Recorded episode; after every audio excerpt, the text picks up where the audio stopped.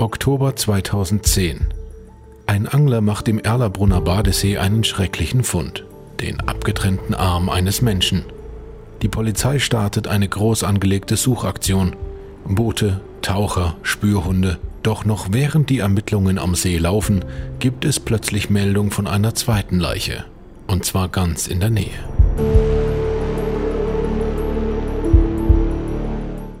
Mordsgespräche. Der Podcast der Mainpost zu wahren Verbrechen aus Franken.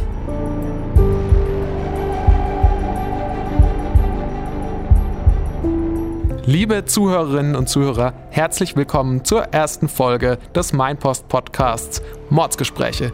Mit mir sitzen hier in der Redaktion der Mainpost am Heuchelhof in Sicherheitsabstand meine Kollegin Silke Albrecht und unser Gerichtsreporter Manfred Schweidler. Mein Name ist Corbinian Wildmeister und ich bin Reporter für den Raum Spessart. Ja, auch von mir herzlich willkommen. Äh, mein Name ist Silke Albrecht, wie Corbinian gerade schon gesagt hat. Und ähm, was wir hier machen, dürftet ihr am Titel des Podcasts schon erraten haben. Wir sprechen nämlich über Mord. Und Silke und ich werden diesen Podcast moderieren und wechselnde Reporterinnen und Reporter zu Gast haben, die ihre spannenden Recherchen mit uns teilen. Und mit Manfred Schweidler, den wir hier nur Manny nennen, werden wir dabei besonders oft zu tun haben, denn Manny, du bist der Experte in Sachen Verbrechen bei der Mainpost. Wie wird man denn eigentlich äh, zum Experten auf diesem Spezialgebiet? Wenn man schon in seiner Jugend gerne Krimis gesehen hat, Krimis gelesen hat äh, und dann äh, die Gelegenheit hat, äh, das beruflich umzusetzen, bleibt es nicht aus, dass man gelegentlich solche Themen, über solche Themen schreibt. Inzwischen mache ich das so viel, dass daneben kaum Zeit für andere Sachen bleiben und äh, es passiert ja leider auch immer genug, äh, dass genügend zu schreiben ist über solche Themen. Ähm, ich habe ja gerade schon gesagt, wir sprechen über Mord. Ähm, allerdings ist das nicht unser einziges Thema. Es gibt natürlich auch noch andere Verbrechen, die hier behandelt werden. Unser erster Fall, über den wir heute sprechen, ist allerdings wirklich ein Mord. Genau, es geht heute um einen Mord und zwar um einen, der mutmaßlich mit Eifersucht zu tun hatte und sicher auch mit dem Rotlichtmilieu. Und er hat sich zugetragen ähm, an einem Ort, den viele Würzburger bestimmt kennen, nämlich dem Erlabrunner Badesee. Genau, der Fall hat damals bundesweit, aber auch gerade hier in der Region für großes Aufsehen gesorgt. Und ich muss auch sagen, noch Jahre später habe ich privat immer wieder von Freunden gehört, die sagen, dass ihnen der Badesee in Erlabrunn noch so unheimlich ist, dass sie da nicht mehr unbedingt baden gehen wollen. Ja, kann ich komplett nachvollziehen. Ähm, auch ich finde es ein bisschen gruselig, dass dort Leichenteile gefunden wurden ähm, in dem Wasser, wo man im Sommer schwimmen geht. Mhm. Ja, für unsere Zuhörer, die den Erlabrunner Badesee nicht kennen, Manni, kannst du mal vielleicht kurz beschreiben, wie sieht es denn da aus? Es ist ungewöhnlich für eine Mordszenerie. Äh, ein Naherholungsgebiet mit zwei Seen, sehr idyllisch am Rande von Würzburg gelegen, mit einer großen Wiese, auf der man sich sonnen kann, auf der Kinder spielen, mit einem Kiosk und einem Volleyballnetz, eine Seilrutsche für Kinder. Äh, ein Ort, an dem die Würzburger und die Menschen aus der Umgebung gerne sich im Sommer erholen. Mhm. Ja, kommen wir zu den Ereignissen im Oktober 2010. Manni, du hast damals berichtet über den Fall. Wie kommt es denn dazu, dass in, dort in Erlabrunn eine Leiche gefunden wird? Man muss sich vorstellen, einen ganz normalen Sonntagnachmittag in Erlabrunn. Vom nahen Fußballplatz kommt das Geräusch eines Fußballspiels herüber, die Herbstsonne scheint, es ist friedlich und äh, ein Mann sucht das Ufer des Sees ab. Er sucht eigentlich nach illegalen Legeschnüren und Reusen von Schwarzanglern, weil er zum örtlichen Fischerverein gehört. Die Schwarzangler sind nämlich den Sportanglern aus Erlerbrunnen Dorn im Auge, denn der Verein hat das Fischrecht dort gepachtet und Schwarzangeln ist dort nicht gern gesehen. Als er so um den See herumläuft, sieht er etwas im Wasser schwimmen, das ihm verdächtig vorkommt. Er tritt näher und versucht mit einem Ast seinen Fund an das Ufer heranzuziehen und ist geschockt, denn im Wasser schwimmt ein abgetrennter Arm. Da ruft er gleich die Polizei mit dem Handy. Und ähm, was passiert bei der Polizei? Ein Leichenfund beziehungsweise ähm, der Fund der, vom Teil einer Leiche ist jetzt kein alltägliches ähm, Verbrechen, das auch die Polizei in Würzburg sicherlich ähm, nicht jeden Tag hat. Das kann man so sagen. Noch am Abend beginnt die Kripo Würzburg mit Ermittlungen. Die Mordermittler sind vor Ort, äh, haben das schwierig, die Schwierigkeit, dass äh, mit Beginn der Dämmerung natürlich die Sicht schwierig wird, weitere Leichenteile zu finden. Äh, sie finden aber relativ schnell heraus, mit Hilfe der Rechtsmedizin, es handelt sich um den Arm einer Frau, der noch nicht lange im Wasser gelegen haben kann. Deshalb startet dann am Sonntag und am, Morgen ein, am Montagmorgen eine große Suchaktion mit Tauchern und speziell ausgebildeten Leichenspürhunden am See und im See. Der See, der sonst um die Jahreszeit eigentlich nur von Radlern passiert wird, weil es noch zu kalt zum Baden ist, steht plötzlich voller Polizeifahrzeuge. Der Radweg neben dem See ist gesperrt. Es ist eine Riesenwallung dort. Mhm. Und da kursieren ja dann auch schon die ersten Nachrichten darüber im Radio und im Internet über diesen Leichenfund. Manni, wie hast du denn persönlich davon erfahren? Du bist ja dann auch relativ schnell dorthin. Ein Bekannter von mir aus Erlabrunn hat mich angerufen und hat mir von den Gerüchten erzählt, dass dort Leichenteile gefunden worden seien. Das Erste, was ein Reporter dann macht, ist, dass er versucht, eine Bestätigung dafür von der Polizei zu bekommen. Die hat äh, dann auch mir das relativ schnell bestätigt und gesagt, dass dort Ermittler am Suchen sind äh, und äh, dass es demnächst eine Pressekonferenz geben sollte dort. Der Leichenfund war am Sonntag. Am Montag fand dann die Pressekonferenz statt. Wie lief das ab? Es war eine improvisierte Pressekonferenz am Parkplatz vor dem See, äh, um auf der einen Seite das Interesse der Öffentlichkeit zu bedienen und auf der anderen Seite den Ermittlern Zeit und Gelegenheit zu lassen, in Ruhe weiterzusuchen nach Spuren dieses Verbrechens.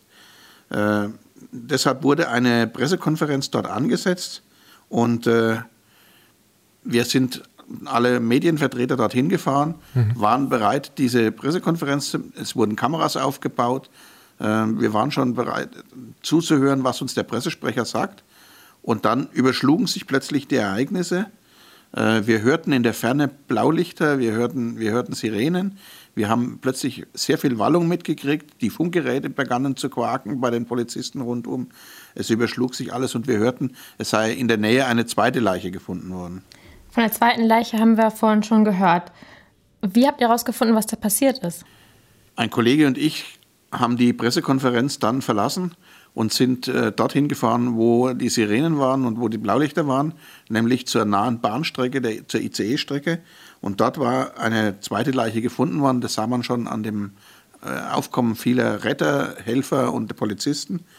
Äh, ein Mann war an dieser ICE-Strecke bei Leinach von einem der Züge erfasst worden und der geschockte Zugführer hat den ICE aus Hamburg-Altona abgebremst, der um halb zehn in Würzburg hätte ankommen sollen. In dem zwei Kilometer langen Neubergtunnel kurz vor der ICE-Brücke über den Main bei Margit-Zürchheim kam der zum Stehen und blockierte für Stunden die ICE-Strecke, da ging nichts mehr. Die etwa 600 Fahrgäste mussten den Zug zu Fuß verlassen und aus dem Tunnel rauslaufen. Äh, mhm. Die Retter überlegten, sie so zu evakuieren. Der Lokführer stand unter Schock. Also für ihn musste ein Ersatzfahrer besorgt werden und ein Notfallseelsorger hat ihn nach Hause gebracht. Dann wurden die restlichen Fahrgäste aus dem Tunnel in einem herbeigeordneten Zug gebra äh, gebracht und konnten umsteigen und in den Würzburger Bahnhof fahren. Ja, Mani, du hast ja gerade schon erzählt, du bist dann von der Pressekonferenz am Erlabrunner Badesee, wo gerade eine Leiche gefunden wurde, schnell zu diesem Unfallort gefahren. Was hat denn dich dann dazu veranlasst? Also wo, wo, wo hattest du gleich geahnt, dass es hier mit ähm, diesen beiden Fällen miteinander in Verbindung stehen könnten? Oder? Nein, das hatte ich nicht geahnt. Es äh, ist eine Instinktgeschichte, ähm, dass man dann sagt, was ist jetzt momentan der wichtigere Punkt, wo man mehr Informationen kriegen kann. Und das Aktuellere war einfach dieser zweite Punkt. Zu diesem Zeitpunkt ahnte ich noch nicht, dass, es, dass die beiden Fälle miteinander zu tun haben können. Mhm. Gut, also es gibt jetzt innerhalb von kürzester Zeit zwei Tote. Wie geht denn die Polizei jetzt weiter vor? Vermuten denn die Ermittler jetzt schon einen Zusammenhang zwischen diesen beiden Leichen? Nicht gleich, aber es hat sich relativ schnell der Verdacht äh, verdichtet, dass sich die beiden Fälle in irgendeiner Form, dass die zusammengehören könnten. Die Ermittler haben vor Ort weitergesucht nach weiteren Leichenteilen, nach anderen Indizien und äh, sie haben bei der zweiten Leiche an der Bahn oben in der Nähe ein Auto gefunden, das da geparkt war und gedacht, das könnte mit diesem mit dieser Leiche zu tun haben. Gleichzeitig wurden natürlich die Leichenteile von der Rechtsmedizin schon untersucht, um da Erkenntnisse zu gewinnen. Mhm. Wurden dann an dem Montag schon mehrere Leichenteile gefunden? Es wurden mehrere Teile gefunden, auch ein Torso. Der Kopf fehlte zunächst, einige Teile fehlten noch. Das war ziemlich schaurig. Ähm, die Rechtsmedizin hat dann die Leiche untersucht, hat dann herausbekommen, dass äh, diese Frau durch ein Verbrechen zu Tode gekommen ist. es gab nämlich mehrere Stichwunden in ihrem Brustkorb, sodass klar war, da hat die jemand äh, vorsätzlich mhm. getötet. Und dann am Dienstag hat dann die Polizei und die Staatsanwaltschaft haben dann eine Presseerklärung rausgegeben. Ja. Um was ging es denn da?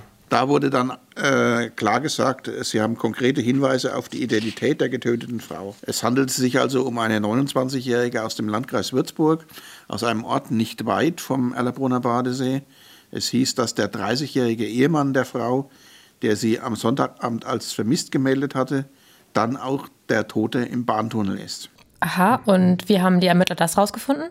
Sie haben nicht weit von der Bahnstrecke entfernt dieses Auto gefunden, einen roten Opel Vectra, Darin waren Papiere, die auf den Halter hinwiesen und natürlich das Kennzeichen. Das war Jens K., der Mann, äh, dessen Namen wir für den Podcast geändert haben.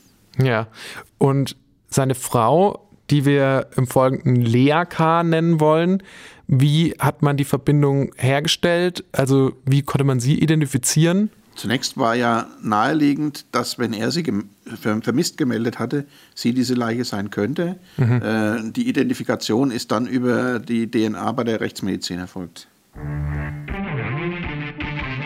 Mein Post News, die Nachrichten-App für dein Smartphone. Alle Nachrichten aus Mainfranken und der Welt. Jetzt kostenlos downloaden. Die Mein Post News App. Jetzt im App Store und bei Google Play. Okay, also wir haben jetzt ein Ehepaar. Beide Ehepartner sind tot. Der Mann hat ja vermutlich Selbstmord begangen. Äh, die Frau wurde getötet. Manni, kannst du uns was über das Ehepaar erzählen? Wer waren die beiden? Es war ein Paar, das ursprünglich aus den neuen Bundesländern gekommen war, aber bereits einige Zeit in Hettstadt, in dieser nahen Gemeinde gelebt hat. Die 29-jährige Lea K., äh, deren Namen wir geändert haben, war verheiratet mit ihrem Mann Jens. Beide hatten einen gemeinsamen Sohn, kamen ursprünglich aus Sachsen und waren seit sechs Jahren in Unterfranken. Mhm. Und wir können vorwegnehmen, Lea K. ging einer Tätigkeit nach, die für unseren heutigen Fall noch relevant sein wird. Lasst uns aber erstmal über ihren Ehemann Jens sprechen. Was hat der denn beruflich gemacht? Jens K. war Militärpolizist bei den Feldjägern in Verzöchheim, 30 Jahre alt. Äh, vom Rang her Hauptfeldwebel und er war mehrfach im Ausland. Zu dieser Zeit waren gerade äh, Auslandseinsätze in Afghanistan, an denen er teilgenommen hat, äh, drei Monate lang. Und er war in einem ganz sensiblen Bereich eingesetzt, äh, in einem stressigen Bereich als Personenschützer und war zuletzt im Frühsommer, also kurz bevor dieser Vorfall jetzt war, in der Provinz Masai Sharif, in der es ziemlich heiß zuging zu dieser Zeit. Mhm. Äh, ich glaube, er war mehrere Monate, dreimal für mehrere Monate dort. Korrekt, er ja. war mehrfach dort gewesen. Genau. Ist was darüber bekannt, ähm, wie er das weggesteckt hat, wie er damit umgegangen ist mit diesen Auslandseinsätzen, wo er ja auch wahrscheinlich seine Kameraden hat sterben sehen? Wir wissen nur aufgrund jetzt der Ermittlungen, dass ihn der letzte Aufenthalt, in dem er war, sehr zu schaffen gemacht haben muss. Das berichten Nachbarn, das berichten Verwandte von ihm. Äh, er war in, Kundus im Frühjahr 2010. Und äh, nach Angaben eines Manns, der mir das erzählt hat, war Jens K. in einem Konvoi dabei, der Anfang April von Taliban angegriffen worden war und bei dem drei seiner Kameraden ums Leben gekommen waren. So etwas hinterlässt natürlich bei einem Spuren. Nach diesem Einsatz war er irgendwie verändert, als er zurückkam, sagen die Nachbarn, die das sehr gut gemerkt haben. Mhm. Mal ganz grundsätzlich in so einem Fall, für dich als Reporter, welche Rolle spielen denn da eigentlich die Nachbarn, wenn du versuchst, dir einen Eindruck zu machen von, ähm, von Beteiligten an so, eine, an so einer Straftat? Die Nachbarn sind ein erster Anlaufpunkt, die können einem sehr viel sagen, die können auch äh, ablehnen, irgendwas zu sagen. Äh, und man muss sehr vorsichtig sein und abwägen, was man davon glaubt, weil es natürlich ein subjektives Wahrnehmen ist, das die, das die vermitteln. Aber sie geben einem zumindest mal einen ersten Eindruck von einer Geschichte.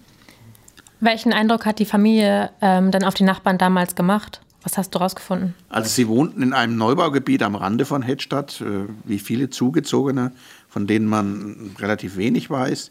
Die Gemeinde ist beschaulich mit rund 3600 Einwohnern. Da ist man erstmal, wenn man nicht groß auffällt, unverdächtig und äh, relativ gut integriert. Die Nachbarn sagten, wenn er von Einsätzen zurückkam, dann war das nach außen hin eine ganz normale und nette Familie, mit der man umging, bis auf das letzte Mal. Mhm. Ja, also dieser Eindruck hat dann offenbar getäuscht, denn es ist tatsächlich Jens K., der nach seinem eigenen Tod des Mordes an seiner Frau verdächtigt wird. Also wie schnell kam denn diese These auf, nachdem die Identitäten der Toten geklärt wurden? Sehr schnell. Es war praktisch von dem Moment an, wo die Identität klar war, äh, das Gerücht im Umlauf, dass er seine Frau ermordet haben könnte, das lag ja auch nahe. Er hatte sie vermisst gemeldet. Sie hatte Spuren eines Verbrechens am Körper. Ähm, da denkt man zunächst mal an das Naheliegendste. Mhm. Also die Polizei geht jetzt davon aus, dass Jens K. erst seine Frau umgebracht hat und sich dann selbst vor den Zug geworfen hat. Vermutlich, nachdem er gehört hat, dass dort eine Leiche gefunden wurde am See. Ja. Aber warum hätte er das denn alles überhaupt tun sollen? Konnte sich das im Nachhinein irgendwie aufklären lassen? Wir gehen von einem möglichen Motiv der Eifersucht aus. Ähm, dafür gibt es eine Reihe von Gründen. Denn äh, Frau K., Lea K., hat im Rotlicht in Würzburg als Table Dancerin gearbeitet. Und sie soll, wie im Gerücht zu, zu hören war, auch Kunden aufs Zimmer begleitet haben. Vor allem dann, wenn ihr Mann im Auslandseinsatz war. Er hat das nämlich nicht gerne gehört. Dass sie als Animierdame gearbeitet hatte, galt als offenes Geheimnis in Hedstadt. Was genau der Ehemann davon wusste, äh, ist bis heute nicht ganz klar. Die Ermittler haben erfahren, dass Jens K. die Tätigkeit seiner Frau als Tänzerin missfallen hat. Sie hatte ihm eigentlich versprochen, damit aufzuhören, aber dann während eines Afghanistan-Einsatzes doch weitergemacht, weil sie sagte, sie will ihr eigenes Geld verdienen. Also vielleicht nur ganz kurz, das von dem Tanzen, das wusste er, also der Ehemann Jens K., ähm, dass sie aber da auch noch mehr gemacht hat, das wusste er offenbar nicht oder zu diesem Zeitpunkt noch nicht. Genau so ist es.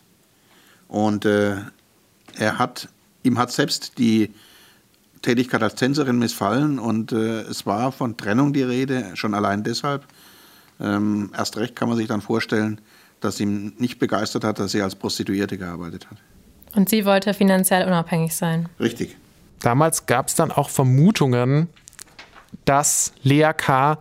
mit dieser Information erpresst wurde, dass sie als Prostituierte gearbeitet hat. Ja, unter den vielen Gerüchten, die damals blühten, war auch dieses, äh, denn äh, Lea K. war in einem ein paar Jahre zurückliegenden Prozess gegen mehrere Rotlichtbarone als Zeugin aufgetreten und äh, im Gegenzug für Enthüllungen, die sie hätte machen können, hieß es, äh, sei gedroht worden, den wahren Charakter ihrer Tätigkeit dem Ehemann zu verraten. Das ist aber immer nur ein Gerücht geblieben, dafür gab es keine Beweise. Vor allem deshalb, weil Lea K. in diesem Prozess nichts wirklich wesentlich Belastendes zu den Rotlichtbaronen gesagt hat. Sie war also als Zeugin da vor Gericht? Genau. Es ging um Steuerhinterziehung in einem, in einem Rotlichtprozess und sie sollte als Zeugin darüber aussagen, hat aber nichts Wesentliches zu dem Fall beitragen können, wie mir ein Rechtsanwalt gesagt hat. Mhm. Also ob Jens K. letztlich aus dem Rotlichtmilieu erfahren hat, was seine Frau gemacht hat, das wissen wir nicht. Das können wir nicht sagen. Richtig. Die okay. Spekulationen darüber blühten natürlich. Ähm, das kann niemand verhindern, aber es gab keine Belege dafür. Und ganz naturgemäß suchten Journalisten, die sich um diesen Fall äh, kümmerten dann, und es wurden immer mehr in den nächsten Tagen, auch das Rotlicht auf, um da äh, Informationen zu bekommen. Und äh, das waren zum Teil geisterhafte äh, Begegnungen, die man da hatte. Äh, in der Tanzbar, in der die Frau arbeitete, gaben sich die Journalisten die Tür in die Hand. Also manche von den Frauen wären froh gewesen, wenn sie so viel Kundschaft normalerweise gehabt hätten. Und sie berichteten wirklich von gewöhnungsbedürftigen Szenen. Also eine Frau aus dem Betrieb war am Empfang gleich und drückte den Reportern gleich eine Kontonummer in die Hand und äh, Sie fragte, ob man ein Bild von ihr mit der Verstorbenen veröffentlichen könnte und für eine dreistellige Spendensumme für den angeblich für den hinterbliebenen Sohn des toten Paares sei das alles möglich.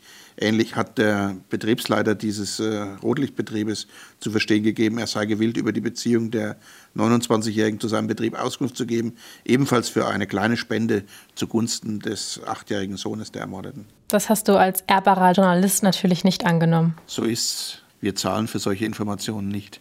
Ja, okay. Ähm, aber wie kann, kannst du es vielleicht noch erklären für unsere Zuhörer, die jetzt auch nicht so in diesem äh, in dieser Medienbranche arbeiten oder sich da nicht so auskennen? Warum ist das so? Also welche Art von Medien zahlt denn? Ist dann eher gewillt, für solche Informationen zu zahlen? Und warum macht das die Mainpost nicht? Es gibt äh, Boulevardmedien und es gibt Fernsehsender, die sowas natürlich ganz weit oben auf ihrer Agenda haben und die bereit sind, äh, ihren Zeugen auch gegen Geld entsprechende Aussagen zu entlocken. Äh, das ist aus unserer Sicht unethisch und äh, wir lehnen das ab. Mhm. Und weißt du von jemandem, der da bezahlt hat und dafür Informationen bekommen hat? Ja, aber das ist dessen Sache. okay. Ein kurzer Zwischenstand. Es gibt zwei Leichen. Lea K.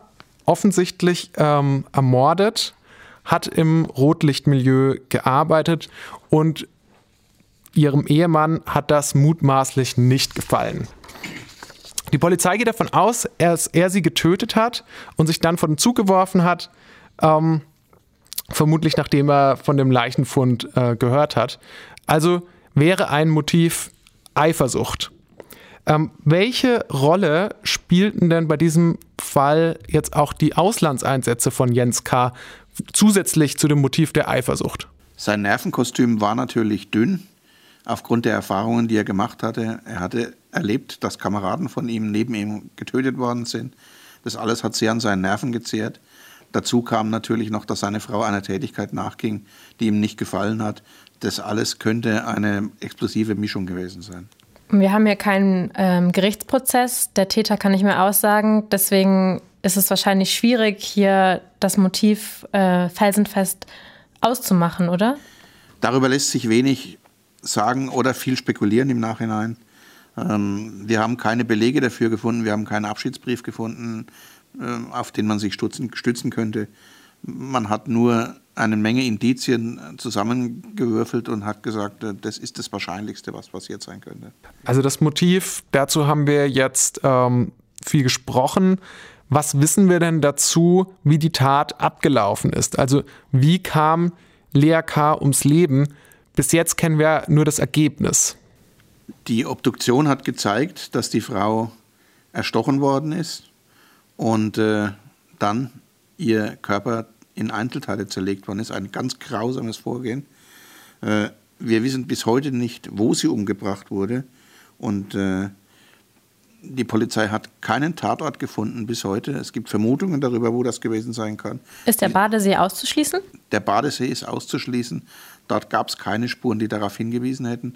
Es gab sogar Vermutungen, dass äh, der Mann das in einem äh, abgelegenen Teil der Kaserne gemacht haben könnte, aber das war auch nur eine Vermutung. Mhm. Und äh, weiß man, wie er die Leiche dorthin gebracht hat, wie er, wie er auf das Gelände des Sees gekommen ist? Die Ermittler haben bei ihren Nachsuchen am See gesehen, dass an dem Zaun, der um den See herum ist, äh, ein Loch war. Durch dieses Loch könnte der Mann die Leiche durchgeschoben haben. Weil die Anlage abgeschlossen ist, oder? Die Anlage ist also abgeschlossen. Also nachts genau. zumindest. Richtig. Diese Seite des Sees ist Naturschutzgebiet und schwer zugänglich, direkt am Main gelegen. Die Anlage wird um die Jahreszeit morgens um 7 Uhr geöffnet und abends mit Einbruch der Dämmerung abgeschlossen, sodass man davon ausgehen muss, dass er sie in Dunkelheit dahin geschafft hat. Mhm.